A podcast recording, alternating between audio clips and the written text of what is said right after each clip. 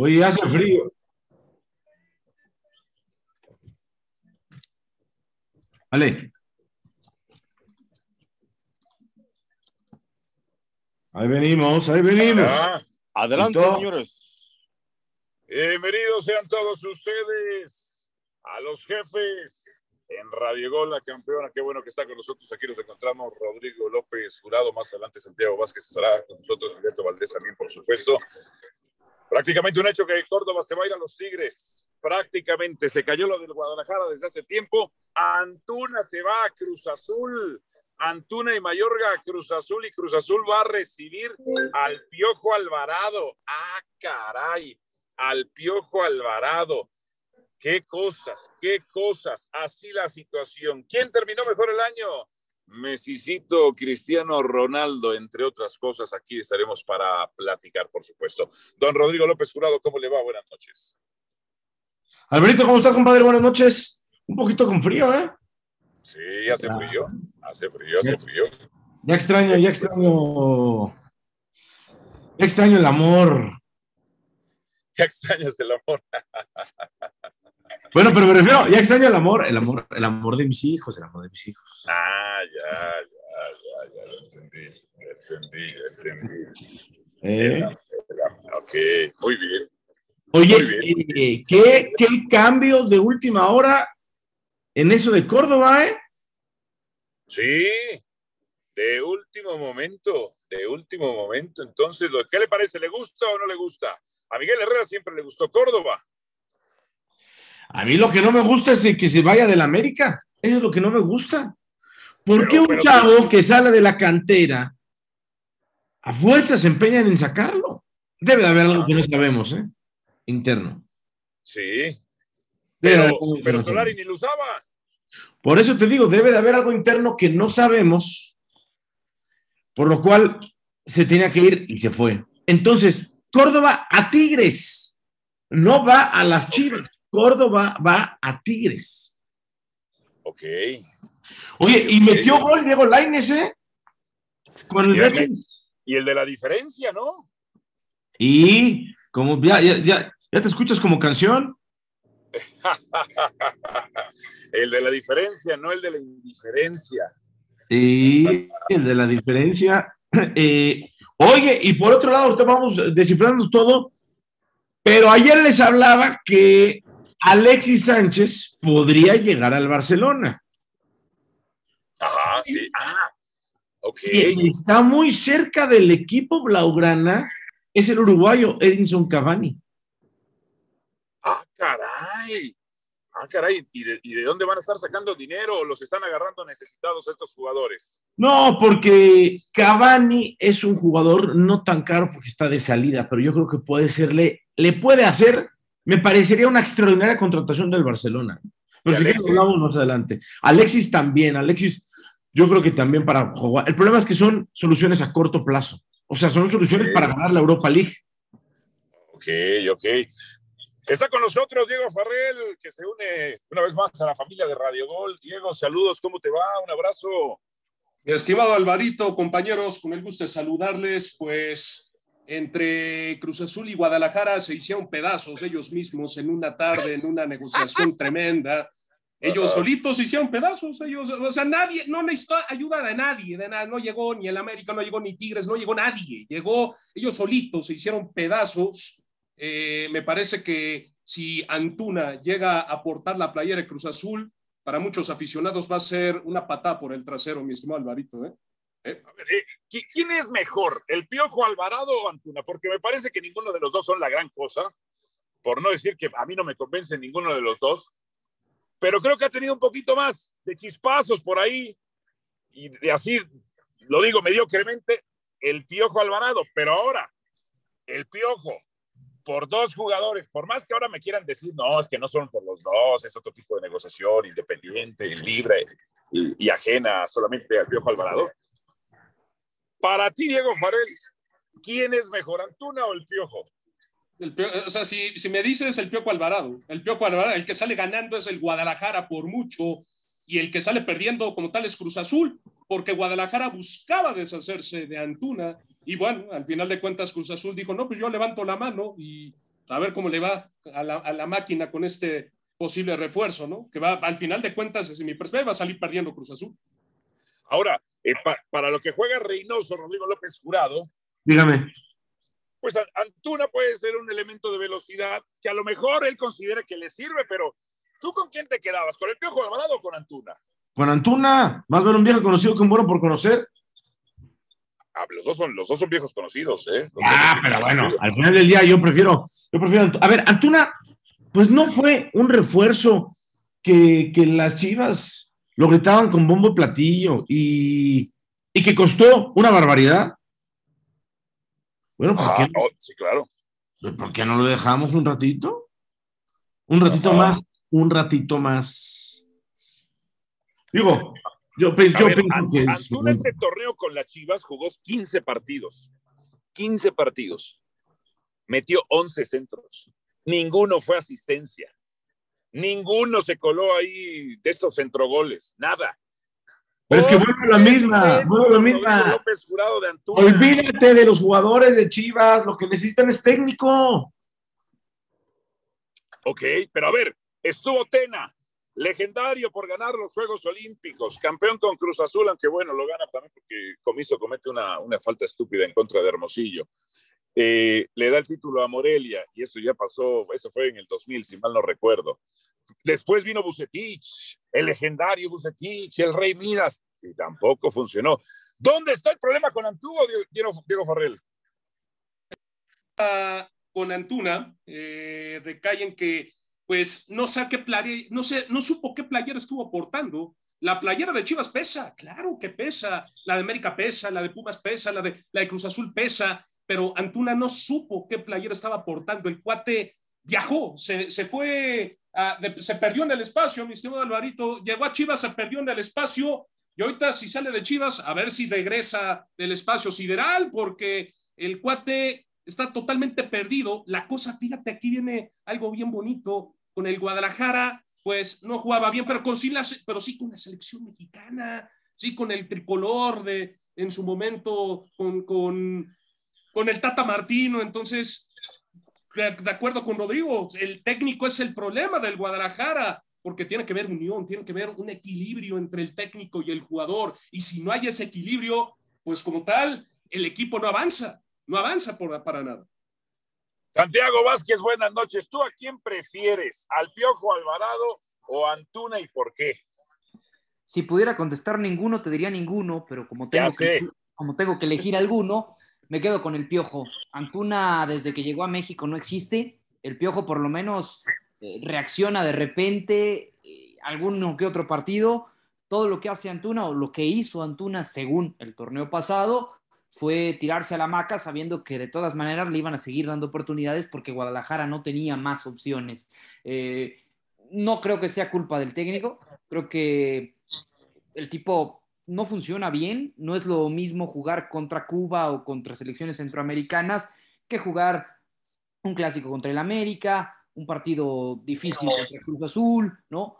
Porque dice Farrell, con selección mexicana ha funcionado, sí, contra qué rivales, en qué torneos, es más difícil una Liga MX que una Copa Oro, quitando el caso puntual de Estados Unidos. Fuera de eso, el nivel de CONCACAF sabemos que es sumamente bajo y no por redituar en un torneo eh, continental con, con, selección mexicana, en un torneo regional, porque ni siquiera es continental, con selección mexicana, vamos a inflar al muchacho como lo hicieron. También el hecho de que Guadalajara pagara tanto por él, eh, se esperaba que funcionara, además de que en algún momento fue propiedad del Manchester City, sí, pero no por eso vas a terminar eh, rindiendo. ¿Cuántos jugadores no compran estos equipos y que al final no, no funcionan? Eh, me, me, viene a la cabeza lo de Ulises Dávila, por ejemplo. Ulises Dávila llegó a estar con el Chelsea, pero se perdió después un, un buen rato por distintos equipos, en un caso similar al de Antuna, ¿no?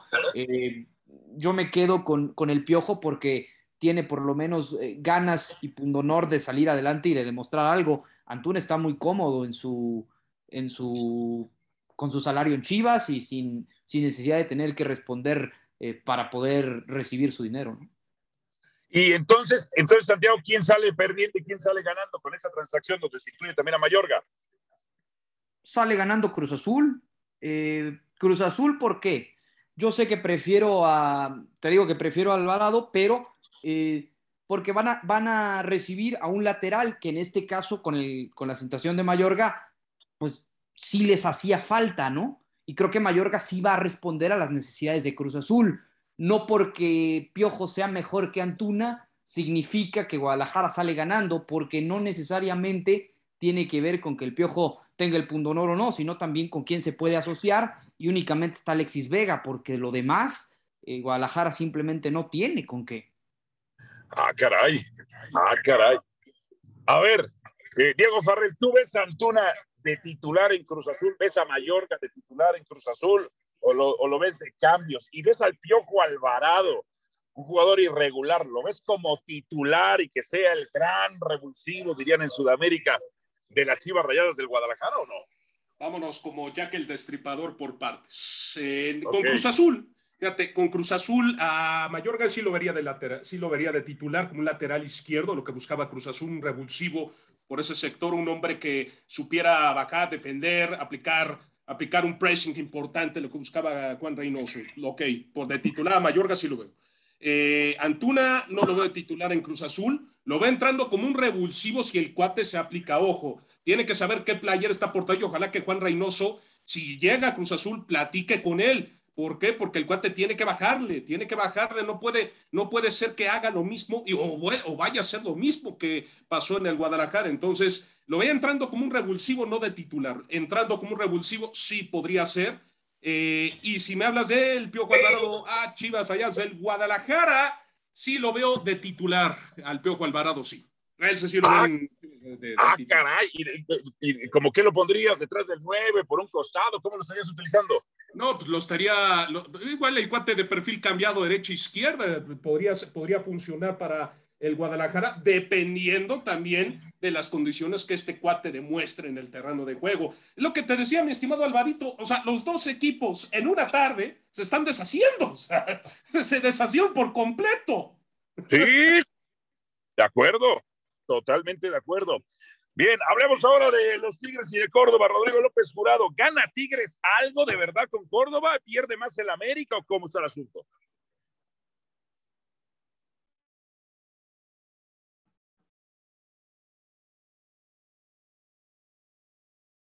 Que no quiere hablar de Córdoba, dice.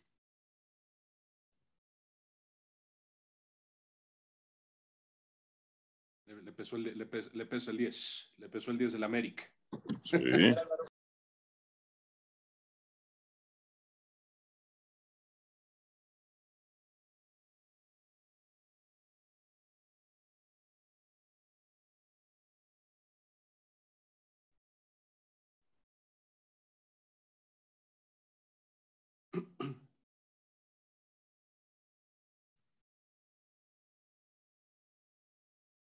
Álvaro, ¿están por ahí? Aquí andamos, aquí andamos, disculpen ustedes. Los perdí, los perdí de repente, pero... A ver, no, no, no, no, para nada. Tengo, tengo, tengo ahorita un enlace para ESPN Deportes. Don Rodri, le voy a encargar un rato el programa, pero sigan hablando de Córdoba, por favor, y con, con Ferrell y con Santiago, por favor.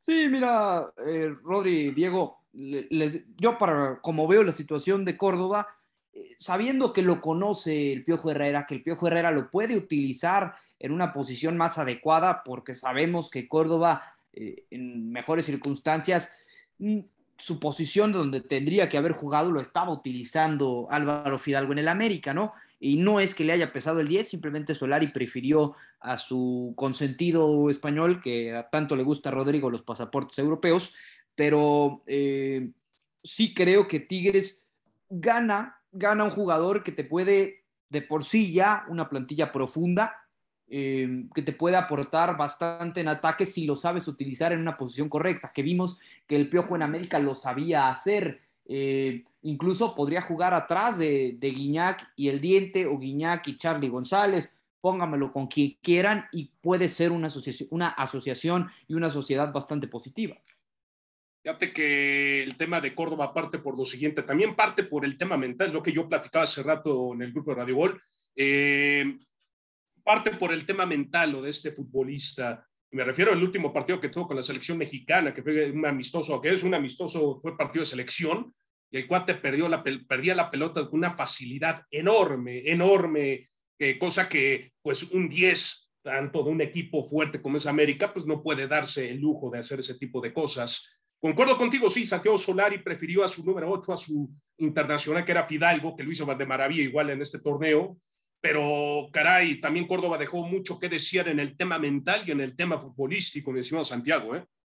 Mm, sí, creo que sí queda de ver, en esa parte estoy de acuerdo, pero también se trata, porque hace no mucho hablaban de, de lo que pueda aportar el técnico a los jugadores, y creo que Solari dejó de lado a Córdoba, lo dejó morir, sí es parte personal también del jugador, pero no hubo esa comunicación jugador técnico para buscar rescatarlo. Creo que ahí el Piojo Herrera lo va a terminar levantando si es que se va a los Tigres. Em, si esto se confirmara, creo que salen ganando ambas partes, ¿no? Tigres por profundidad de plantilla, porque es un jugador que sabemos que tiene calidad, que puede funcionar mejor en unas posiciones que otras, pero que al final de cuentas te termina siendo polivalente y eso le gusta mucho a Miguel Herrera, poder acomodar sus piezas dependiendo de las circunstancias del partido creo que entendiendo esa parte salen ganando los dos, porque Córdoba va a jugar más de lo que lo hizo en América el torneo pasado, va a regresar con un técnico que lo entiende y puede beneficiar también a, Tigres.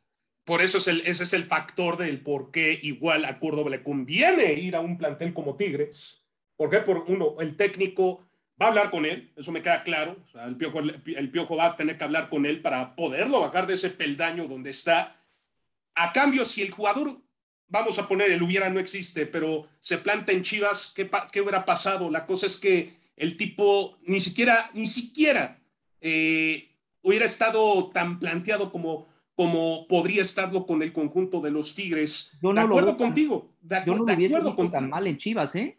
Pero, pero de acuerdo, pero yo estoy de acuerdo contigo en el punto de que si ya Miguel Herrera lo conoce y lo tuvo con América y sabe cómo este futbolista se maneja, entonces Ahí el Piojo tiene el factor de poder conectarse con el futbolista. Es lo que te decía, lo, que decía hace rato. Si hay conexión entre técnico y jugador, en ese instante el equipo se nivela. Entonces, lo que busca el Piojo es tratar de nivelar una zona tan endeble dentro del campo, que es la de, en este caso, el medio campo hacia el frente, que, busca, que buscaría meter ahí a Córdoba con hombre, como un hombre revulsivo yo creo que no, no, de, no de titular así de entrada, yo, yo lo pondría como un revulsivo entrando desde la banca para mm. que el cuate vaya agarrando confianza, vaya teniendo minutos. Y ya después, si el cuate demuestra cualidades, mi estimado Santiago, ahora sí, vámonos a titular. Lanzarlo de inicio, recién llegado, es matarlo. porque no te conoces, no conoces a tus compañeros con los que vas a terminar jugando, es poco a poco ese entendimiento y ese entendimiento sí necesitas horas de vuelo, pero necesitas que te dejen el avioncito más o menos en el aire y no quererlo despegar tú. Entonces, en ese sentido sí coincido que tiene que llegar, si es que llega, tiene que ser suplente al inicio e irse ganando poco a poco esa titularidad. Lo que yo te decía, que no lo veía tan mal en una posible llegada a Guadalajara, es por dos circunstancias o por dos hombres puntualmente, lo de Alexis Vega y lo de Fernando Beltrán. Además del caso puntual del técnico, en este caso Leaño, que Leaño es quien le da su primera oportunidad como profesional, era otro técnico que lo conocía, además ya tiene asociación con dos jugadores que en Tigres no es el caso, ¿no? Ya tenía esa asociación viniendo de Olímpicos, que es uno de los mejores momentos en la carrera de Córdoba, justo antes de que le dieran el 10 en el América y su carrera se fuera eh, pues decayendo todo este torneo este torneo no fue su mejor torneo, eso nos queda claro absolutamente a todos. Sin embargo, lo hemos visto en momentos de brillantez y que además sabemos que puede volver a ellos con el Piojo Herrera. Creo que cualquiera de las dos opciones hubiera sido mejor en cualquier circunstancia que, quedarse en el América. A ver, Santi, Diego, vamos con, la gente. ¿Qué opina Alex? Alex, ¿cómo estás? Buenas noches. ¿Cuál de los dos? Tú. Ah, bueno, definitivamente. Alex Mendoza, dale porque le está pasando lo que a Rodolfo Pizarro en su momento, que ya nadie lo quiso en Europa y pues como es negocio lo tienen que vender. No sé qué ustedes opinan. O sea, que es una salida afuera. Bueno, es que eso parece lo que yo decía. Aquí hay algo que no sabemos, que está sucediendo internamente en la América, porque se quieren deshacer de Córdoba. Me parece muy joven para, para deshacerse de él. Es que no es más de la cartera. Rodri no es que se quieran deshacer. También el jugador tiene voz y voto y dice, si no me vas a dejar jugar, no me voy a quedar sentado aquí. Yo también me quiero mover. Eso también puede ser. Sí, hay cosas que, que también a lo mejor presionó eh, el mismo jugador. A ver, vamos ahora con Alex Mejía. Alex, buenas noches, ¿cómo estás? ¿Qué opinas? Hola, buenas noches, saludos a todos, gracias por compartir este espacio. Un saludo a Rodrigo, Andrés, eh, Alvarito, eh, si está aquí todavía. sí, ahora regresa.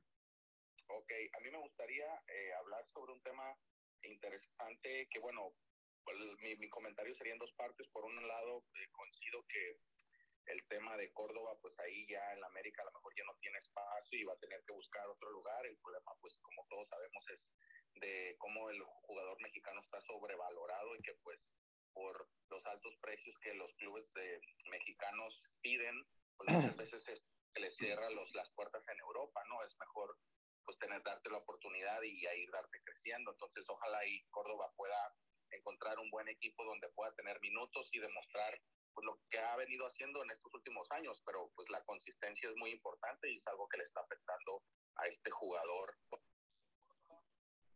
Eh, por otro lado, a mí me gustaría llevar a la mesa el tema de el tema de la CONCACAF Champions League, que precisamente el sorteo se realizó ayer, a lo mejor ya todos están ustedes sí. sí. Me gustaría hablar de un tema porque el Cruz Azul en la, en la etapa de, octavos de final está contra el equipo Porsche FC que actualmente, bueno, perdió la final contra Pacific, pero sería ya la primera vez en la historia del fútbol, tanto mexicano como canadiense, que clubes de estos dos países se, se ven ya en un encuentro de, internet, de carácter internacional. Entonces, a mí me gustaría preguntar aquí a la mesa eh, qué tan importante es que ya el, fútbol mexicano empiece a conocer ya de primera mano a través de los clubes eh, del fútbol eh, mexicano de primera división y cómo empezar a, tomar en cuenta el fútbol acá en Canadá. Yo me encuentro acá en Edmonton, trabajo por el club FC Edmonton de la Canadian Premier League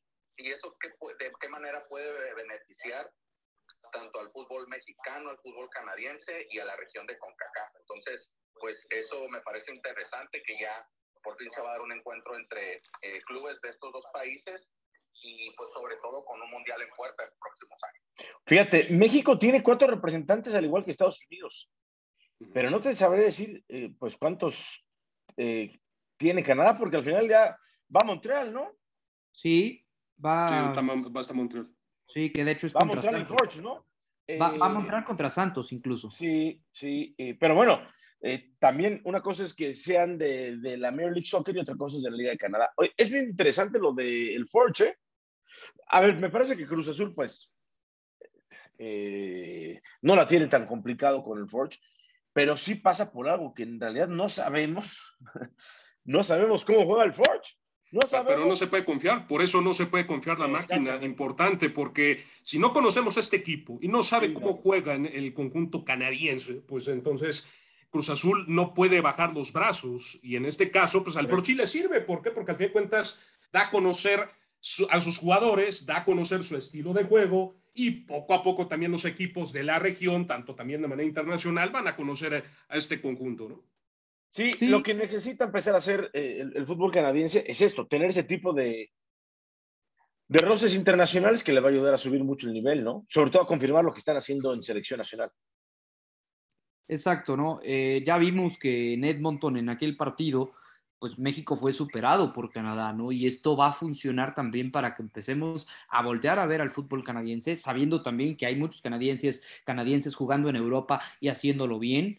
Eh, Kyle Irving, obviamente Alfonso Davis, eh, Jonathan David, hay muchos jugadores, incluso Stephen Estaquio con selección, que vino a México y pasó de noche, pero con selección lo hace muy bien. Entonces hay que empezar a conocer rivales en Canadá y sobre todo si alguno de estos que va a enfrentar Cruz Azul vemos que pueda tener eh, calidad, dígase, eh, pues medios de comunicación o los mismos equipos mexicanos, empezar a analizar lo que puede ser prospectos a futuro para la selección canadiense también. Sí, Alex, ¿quieres hablar de otro tema? Sí, no, pues solo para complementar y abonar lo que, lo que se, está tocando el tema de la mesa del fútbol canadiense, también pues hay que tomar en cuenta que la próxima fecha FIFA eh, eh, de febrero, precisamente, eh, perdón, de enero, el equipo de Canadá va a jugar en el Team Hortons Field, que es precisamente la casa de Poche. Entonces, este, va a ser como un preámbulo para lo que va a suceder, lo que puede aportar esa, ese estadio, no esa sede, esa ciudad eh, el sur oeste de Toronto y pues que el, próximo mes, en las siguientes semanas, estaría visitando el Cruz Azul a esta plaza, ¿no? Entonces a mí me, me llama la atención de también de qué manera la afición mexicana de este lado en Canadá también va a empezar a reaccionar y a tomar en cuenta este tipo de roces pues para hacer crecer a la liga y, obviamente con un equipo eh, rival como el Cruz Azul con su historia y con, con, su, con su legado y sobre todo con su afición pues eso todavía abona más al, al, al, carácter de este partido. A ver, para que la gente que, que no sabe lo del Forge, Forge pertenece a la ciudad de Hamilton, ¿cierto? Eh, que Hamilton está entre Vancouver, Calgary y Edmonton, ¿no? No, la, la ciudad de Hamilton está en Toronto y está ah, al este. Ok. Sí, al el este. Muy pegada a las cataratas del Niágara allá, este, pero no es en la zona Entonces, entre Toronto y, Montreal. No, Montreal está del otro lado, está yéndose más al Atlántico. Eh, la ciudad de Hamilton está acá pegada, pues digamos ahí, como si fuera rumbo a Detroit, por ahí. Ok, ok. Bien. Bueno, eh, ya hablando un poco del fútbol internacional, hoy eh, se da a conocer este rumor, que ya lo decía, que al parecer el Barcelona va por Cavani. A ver, al Barcelona le urge un delantero por muchas razones. Primero, porque pues ya conocimos ayer la lamentable noticia del retiro del Kun Agüero. El argentino ha tenido que dejar el fútbol profesional por un tema cardíaco. Y una de las opciones que me parece súper interesante, Diego, para el Barcelona, es el uruguayo Edinson Cavani. ¿Por qué? Porque no es titular en el Manchester United y difícilmente va a tener minutos, porque hay una cantidad de delanteros en el United impresionante, ¿no? Entonces, eh, se habla de 3 millones y medio de euros en un salario a partir de enero, más un millón de variables. Y la siguiente temporada con cuatro puntos y medio millones de euros y con un millón y medio de variables. Es que no se me ocurre otro jugador que podría encajar mejor en el Barcelona como un Cavani actualmente. De acuerdo, totalmente de acuerdo contigo. Y aparte, todo agregar que si el uruguayo recupera el nivel que tuvo en su momento con el Paris Saint Germain, donde en total abonó 138 goles en 200 partidos, podría ser un hombre factor para el Barcelona, el tipo que busca el Barcelona, aquel matón del área que busca el conjunto de Xavi Hernández, que para poder, para poder eh, tener ese goleador, pues necesita tener minutos, necesita tener rendimiento, necesita tener el, apoyo tanto del técnico como de sus propios jugadores y el Barcelona pues podría ser la opción para el uruguayo para, en ese caso, poder volver a tener el nivel que en su momento tuvo con el PSG, ¿no? Eh, ¿Tú qué opinas, tú qué opinas, Santi? Porque, pues ya entre lo del Kun Agüero, lo de Dembélé, lo de Bar, en fin, lo de los jugadores que se le ha complicado al Barcelona, arriba no tiene nada, ¿no? Pues sí, realmente lo, lo, que le digo, también se acaba de lesionar de Pay, a ver cuánto regresa. Eh, Luke de Jong es un cero a la izquierda en el Barcelona, con todo respeto, no funciona y no Pero es. es que no funcionaba en el, en el, Sevilla. Pues sí, yo no entiendo por qué se lo llevaron. Yo sigo sin entenderlo. Pero bueno, sí sé por qué, porque el técnico era holandés y quería hacer su selección en el Barcelona. Eh, pues, pero sí creo que lo de Cavani puede ayudar no creo, lo que decía Diego, que llegue a su nivel que vimos en el Paris Saint Germain, simplemente por temas de edad. Eh, ya tiene 34 años, no es que te vaya a rendir a la misma circunstancia, aunque vimos el torneo pasado que cuando entraba de cambio con el Manchester United, muchas veces podía resolver esa eh, hambre que tiene el uruguayo por seguir haciendo goles, por seguir creciendo sus números en el Barcelona, necesitan a alguien claro. Entonces, eh, creo que sí puede funcionar. Veo muy difícil que llegue al nivel que le llegamos a ver. Creo que ya viene en, la, en el, digamos, eh, aventón final de su carrera, pero no creo que le alcance para regresar a donde estaba, aunque al Barcelona, un tipo como Cavani, además de la experiencia eh, que le puede aportar, es abismal, ¿no? Sobre todo porque, como bien lo dice Rodrigo, no hay realmente un centro delantero que te pueda resolver el tema de gol. Y más ahorita cuando el Barcelona está un delantero. O sea, ahorita el Barcelona no tiene un hombre de punto, un matón del área. O sea, y, y, su matón del área está lesionado. Entonces, la opción, la opción ahí está con, con Edinson Cavani, que no lo, no lo va mal. no, y sabiendo también que no hay dinero. Entonces es alguien que no te va a costar mucho y que te puede resolver. A ver, actualmente el Barcelona está fuera hasta de Europa League. ¿eh? Sí. Sí. Eh, porque tiene 24 puntos, claro, con un partido menos. Que es contra el Sevilla, no creo que lo gane, siendo honestos. Que es contra el Sevilla, que es segundo de la tabla, pero el Madrid está cómodo en la tabla, tiene 42 puntos y el Barcelona 24. Son 18 puntos de diferencia a la mitad de la temporada. Es una barbaridad. Y el Real Madrid, ahora para lo que está preocupado, es por el COVID qué cantidad de jugadores eh, enfermos de COVID, pero no van a suspender el partido que van a jugar contra el Cádiz, me parece, el domingo, ¿no? El, el Madrid recibe al Cádiz y el Barcelona recibe al Elche. En teoría serían partidos que, que ambos tendrían que ganar. Hace no mucho, precisamente hace eh, tres jornadas, el Elche enfrentaba al Cádiz y el Elche vencía tres goles a uno al equipo. pero, pero Santiago, también aquí hay un punto importante. Hay que destacar que el Barcelona le ha costado cerrar los partidos. ¿eh? Y esto pasó, y esto pasó en el partido contra Osasuna, que lo iba ganando y no supo cerrar el partido. Entonces, igual, yo creo que por eso parte el tema, parte el tema de Edinson Cavani para aprender a tener un tipo que sepa cerrar los partidos. y que además eh, puede retener la pelota arriba. Ahí está la Exacto le tiras un pelotazo y a ver, guarda la pelota, haz lo que, así llévala a la esquina, guarda un poco la pelota si se llega a ser necesario. Por, eso es traerlo, por eso, por eso, lo, por eso van con Cavani, para, poder, para, para, para que el equipo pueda cerrar los partidos y no sufrir con un empate o perder el partido, porque contra Osasuna estuvieron a punto de perderlo. ¿eh? No, y hay otra cosa, ¿eh? No se ha hablado mucho, pero hay un jugador que le ha hecho mucha falta a este equipo que ahora dirige Xavi, que es Pedri. Pedri que fue el jugador que más partidos tuvo la temporada pasada porque jugó los Olímpicos, medalla de plata con España. Jugó la Euro y jugó con el Barcelona. Tuvo más de 70 partidos, 73 partidos en la temporada. Y ahora prácticamente lleva este tres cuartas partes de lo que va la temporada lesionado por sobrecargas y demás. Y se nota que Sergio Busquets pues, no puede controlarlo ya con la edad, aunque, aunque Pablo Gaviria sí es un jugador de gran calidad, pero lo va a hacer más en el futuro. Y al lado está Nico González. Es decir, lo que decía Diego y Santi, no puede cerrar el partido porque no tienen el control de la pelota como esos Barcelonas que antes lo tenían, ¿no?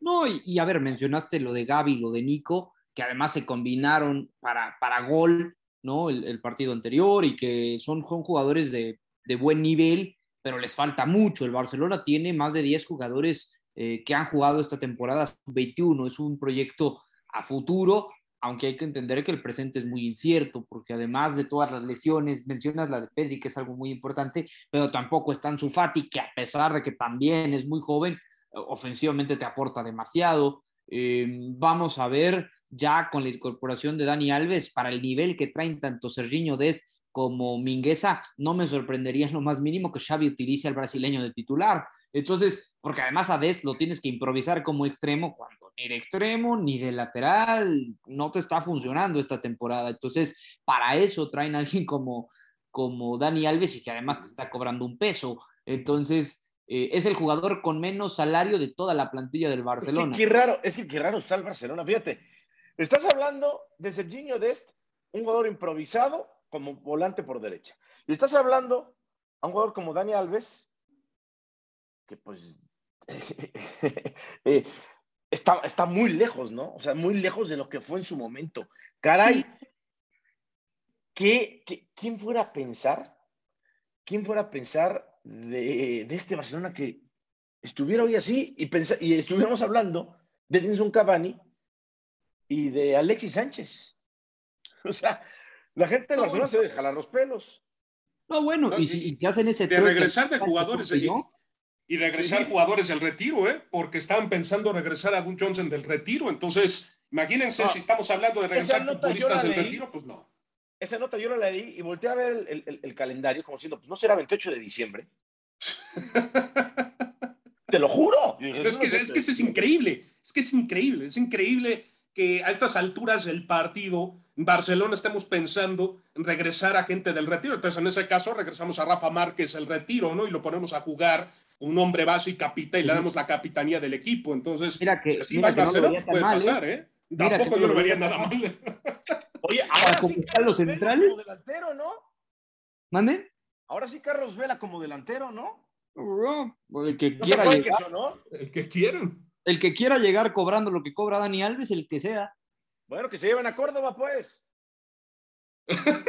no, tampoco tanto. Tampoco para tanto. Bueno, ¿qué opina la gente? Vamos con. A ver. Eh, Alex Mendoza otra vez quiere decirnos algo y ahora, y ahora le damos la palabra al buen David. Alex Mendoza, cuéntanos. Disculpe, este, definitivamente el Barcelona debe retirar a varios. ¿Cómo puede ser que traigan a Dani Alves? ¿Cómo puede ser que quieran a Alexis, a Cavani, Busquets, gente que ya roza los 40, 30?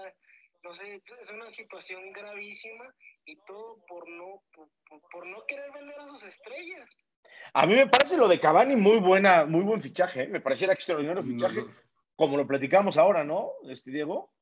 Sí, exacto, sí, de totalmente de acuerdo. Pero, por ejemplo, aquí hay, el comentario que él dice, va eh, con lo siguiente. En su momento al Barcelona le, di, le dieron la opción de renovarse y no solo desde, una, desde hace tres, cuatro campañas, de, desde antes, desde hace mucho antes, ya el Barcelona le están diciendo, ya, ya, es momento de renovarse. No, no pasa nada, seguimos con la base, seguimos con la base, seguimos con la base, hasta que llegó un momento en que esa base comenzó ya a tener un bajo de nivel, muchos jugadores ya no tuvieron el mismo nivel que en su momento tuvieron el tema de Sergio Busquets, el tema de, de Piqué, que hoy ni siquiera es titular, entonces se habla de que pues el Barcelona se renovó tarde, se renovó tarde y pues el resultado de renovarse tarde viene eh, enfocado en que hoy los resultados no están saliendo.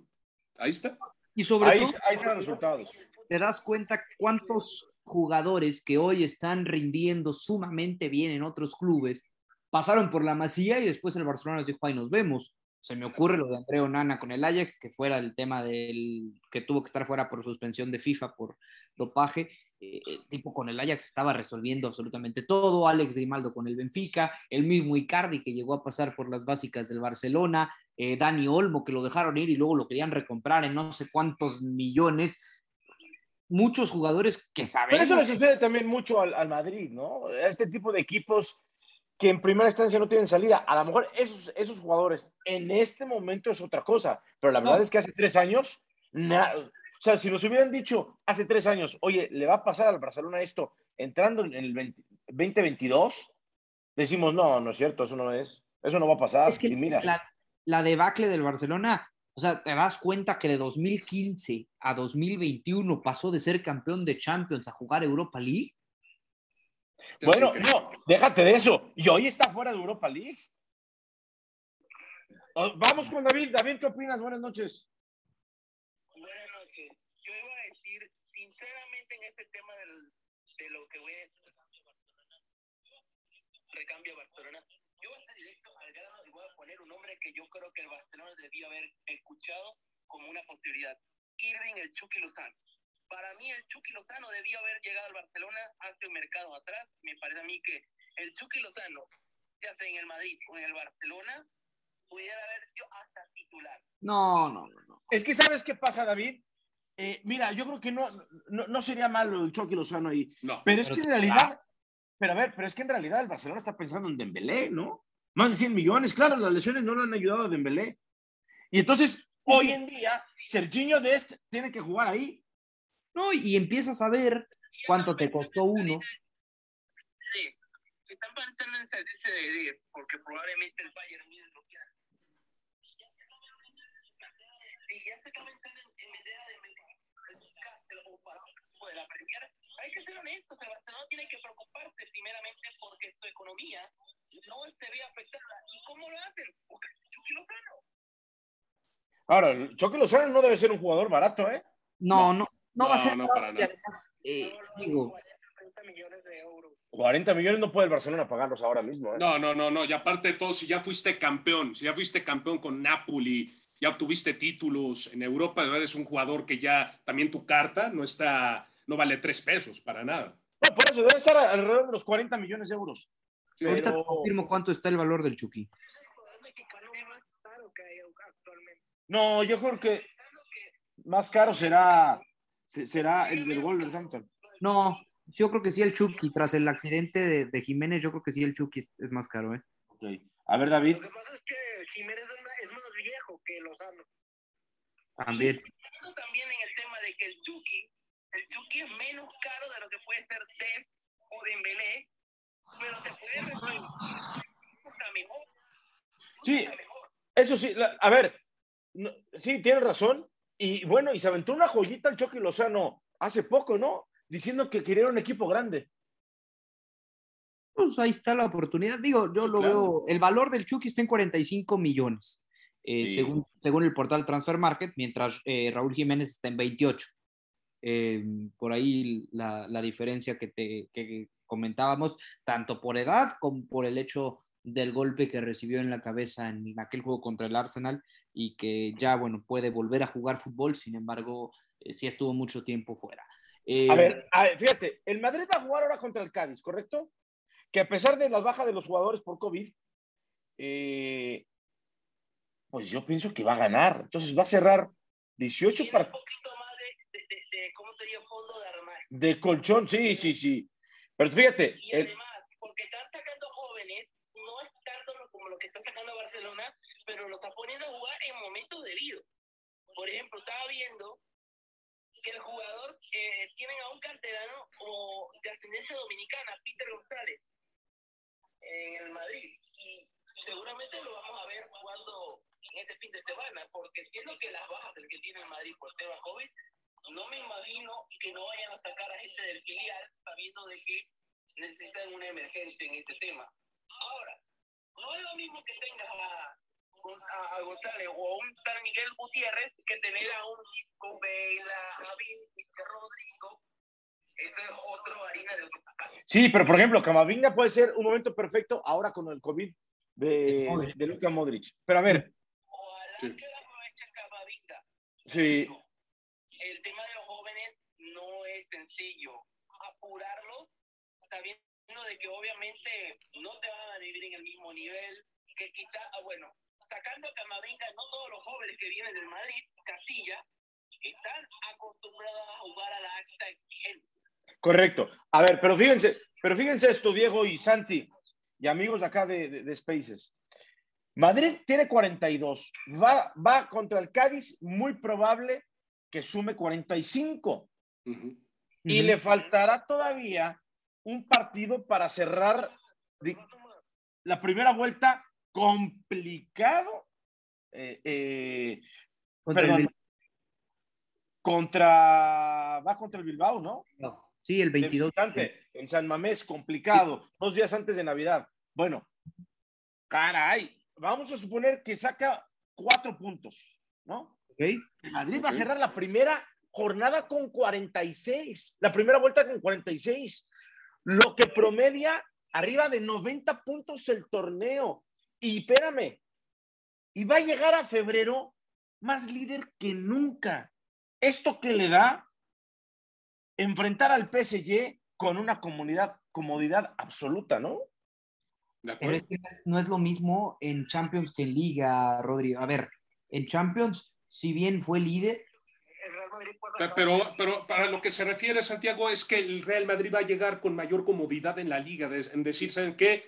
La liga nadie nos baja, pero vamos a llegar enfocados en lo que va a ser el partido contra el PSG. O sea, Carlo Ancelotti va a poder trabajar Claro. con mayor comodidad el partido contra el PSG, ya teniendo 46 puntos de líder.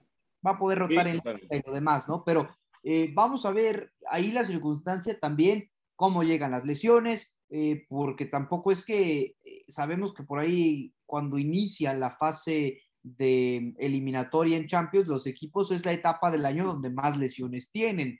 Y vamos a ver qué tanto es el fondo de armario del Madrid, que no es el mismo que ha llegado a tener, no es el mejor Madrid en cuanto a. Sí, pero ya el Madrid ya no se va a desgastar en la liga porque está súper cómodo. Es que eso es, yo lo que siempre he dicho. Los, los grandes equipos, de los extraordinarios equipos, se separan en febrero. Febrero y marzo son los meses claves del fútbol en Europa. Ahora, el Madrid llega muy cómodo en la liga, pero muy, muy cómodo. trae promedio de arriba de 90 puntos por temporada, caray. ¿Hace cuánto no veíamos eso? Con Mourinho lo logró, ¿no? Rodri, Rodri, si esto, la circunstancia, por ejemplo, del Sevilla, que es segundo, o sea, no hablemos del Barcelona que está hundido en miserias, ¿no? Pero el segundo, que es el Sevilla, el Sevilla sí tiene un partido sumamente complicado, eh, con, para o sea, tiene un cierre de, primera mitad de temporada complicado con el Atlético de Madrid y el Barcelona. Supongamos, pensando bien del Sevilla, que saca cuatro puntos de esos seis. ¿Te parece correcto? Sí. Ok, si saca cuatro puntos de esos seis, eh, va a llegar a 38 y el Madrid quedamos que estaba en 46. 46. Sí, son, son 18 puntos de diferencia hoy con el Barcelona, pero bueno. pero con el Sevilla, que es segundo, son 8. Sí es una ventaja cómoda, pero tampoco, no hay que imaginarnos siempre el 18, porque el 18 es con el Barcelona, no con los que vienen atrásito de ti. Sí, pero, pero a ver, Santi, ¿qué prefieres tú? ¿Llegar a febrero con 46 puntos y que estés a 8 de diferencia del Sevilla? ¿O llegar con 42 puntos y sufriendo en la liga con el Sevilla? a prácticamente a nada de punta, a nada del puntaje. si hablamos de preferir, claro, Diego, pero, pero es que mucho se está tomando, o así escucho yo el comentario de Rodri, a partir de los 18 de diferencia con el Barcelona. Que esa no, no, no, pero a ver, es que déjate los 18 con el Barcelona. Olvídate del Barcelona, que con el, Barcelona, el Barcelona que se preocupe por porque le vaya regularmente, que le gane el Napoli primero. En, de acuerdo, sí, de acuerdo. Entonces empecemos por ahí. No, pero a ver, es que al final del día le saca 8 al Sevilla, con un partido menos, que punto que sean 5, pero al Betis le saca, que es el tercer lugar, fíjate los dos equipos andaluces ahí de Sevilla, le, saca 9 puntos. Y de ahí para abajo al Atlético de Madrid le saca 13. Sí, es. O sea, perdóname, y, no se termina diciembre. Porque el Madrid les les va a poder cantar les va a poder cantar ahora en diciembre. Diciembre me gustó, ¿para qué te vayas? De acuerdo. ¿No? A ver, Alex, ¿tú quieres decir algo más? Sí, ya, futuro campeón de liga. Así decía José Alfredo Jiménez en su canción de la marca Navidad. Diciembre me gustó, ¿para qué te vayas? Así le va a decir al Barcelona. Bueno, eh, ¿Qué tal el sorteo de la Nations League de Europa, eh? De, la Liga A o de la Liga 1. Caray, el grupo 3. No, los tres. No, no, no, no, no, los, los cuatro. Yo, yo, los primeros grupos. No, no, no, no. no. El, el, bombo A es una, es una batalla campal, mi estimado Rodrigo, ¿eh? Es una batalla campal. O sea, va a haber, va a haber, va, va, a dar Troya ahí, ¿eh? Totalmente. Italia, Alemania, Inglaterra. Pobre de, de Hungría tres campeones del mundo en un mismo grupo. Hungría como que va a demandar a la UEFA, ¿no? Primero te manda la, Euro y luego en la, Nations League te manda estos tres. Ahí te encargo. A ver, es que, y clasifica uno para el, para el Final Four, ¿no? Sí, sí exactamente. Eh, eh, entonces. Bélgica, Holanda. El que está robando máquina ahí que es probablemente el grupo más difícil, pero no descarto que este grupo del A4 sea muy complicado con Países Bajos, Bélgica, Polonia y Gales. Pero nada que ver, nada que ver. A ver, el 2 también está complicado. España, Portugal, los cuatro. Totalmente, ¿eh? que no, está muy regular. Pero a ver, lo, de Italia, Alemania e Inglaterra, Diego, es una grosería. Sí, no, claro. A ver, por esa parte estamos de acuerdo, pero es que tú analizas los cuatro y creo que, digamos... Hungría tendría que ser Costa Rica. Ahora, ahora regresamos contigo, David. Sí, dinos, este, Santi. Es que te digo, analizas los cuatro grupos de, de la, digamos, o de la Liga A, y no es que ninguno digas, es que está, este está débil. No. ¿Por qué? Porque en uno involucras a, Croacia, ¿no? Con, con, Francia, o sea, son, son grupos complejos. No, bueno, sí, pero a ver, pero a ver, nada que ver con esto, o sea, Italia, Alemania, Inglaterra.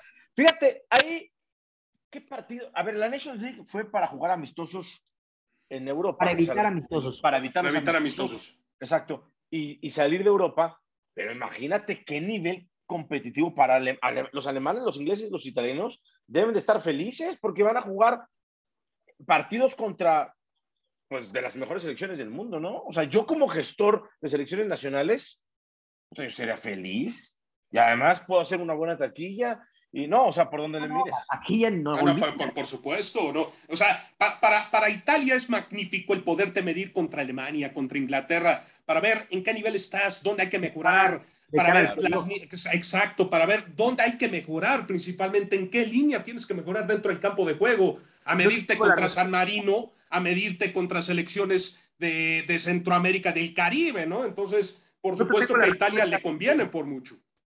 Yo te tengo la respuesta a esa pregunta de qué línea tienes que mejorar y es la defensa central, porque no tiene... de acuerdo. pero, pero, para eso te sirve, mi estimado Santi, jugar contra Alemania y contra Inglaterra, para que estos dos equipos te hagan ver el error en zona baja, ¿no? Sí, sí por ese lado.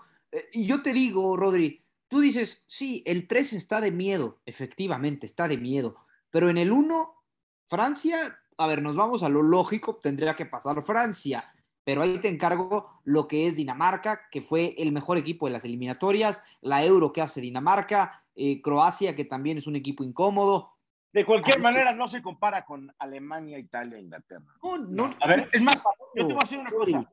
Yo te voy a decir una cosa. Si, si en este momento nosotros decimos a un año del Mundial, porque en este momento estuviera, si estuvieran jugando los últimos partidos del Mundial, a un año del Mundial,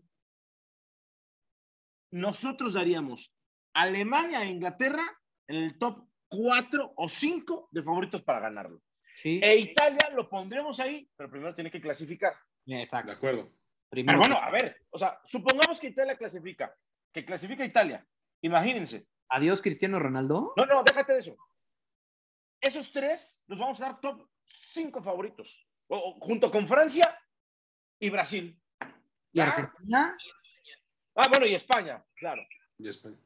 Bueno, pero a ver, o sea, Alemania, vamos a ver, Alemania, Inglaterra y Francia, a ver, Alemania, Inglaterra y Francia son los tres de arriba en este momento de Europa. Sí. De acuerdo. España un micro paso atrás, pero desde mi punto de vista, al igual que Italia, que Italia no ha clasificado. Ok, estamos de acuerdo. Eh, y a Brasil pónganlo en la a Brasil hasta arriba. Yo pondría a Brasil con estos tres, de, con Francia, Inglaterra, Alemania y Brasil. Para mí sería el top cuatro. Si yo tengo que seleccionar cuatro para el Mundial, a ver, con, y con esta nos vamos, a ver qué opinan. Tus cuatro favoritos para el Mundial, un año antes. A ver, David, tú cuéntanos, ¿quiénes? Para mí, Final Four de la Nations League. No, no, no, para el Mundial. Para el Mundial.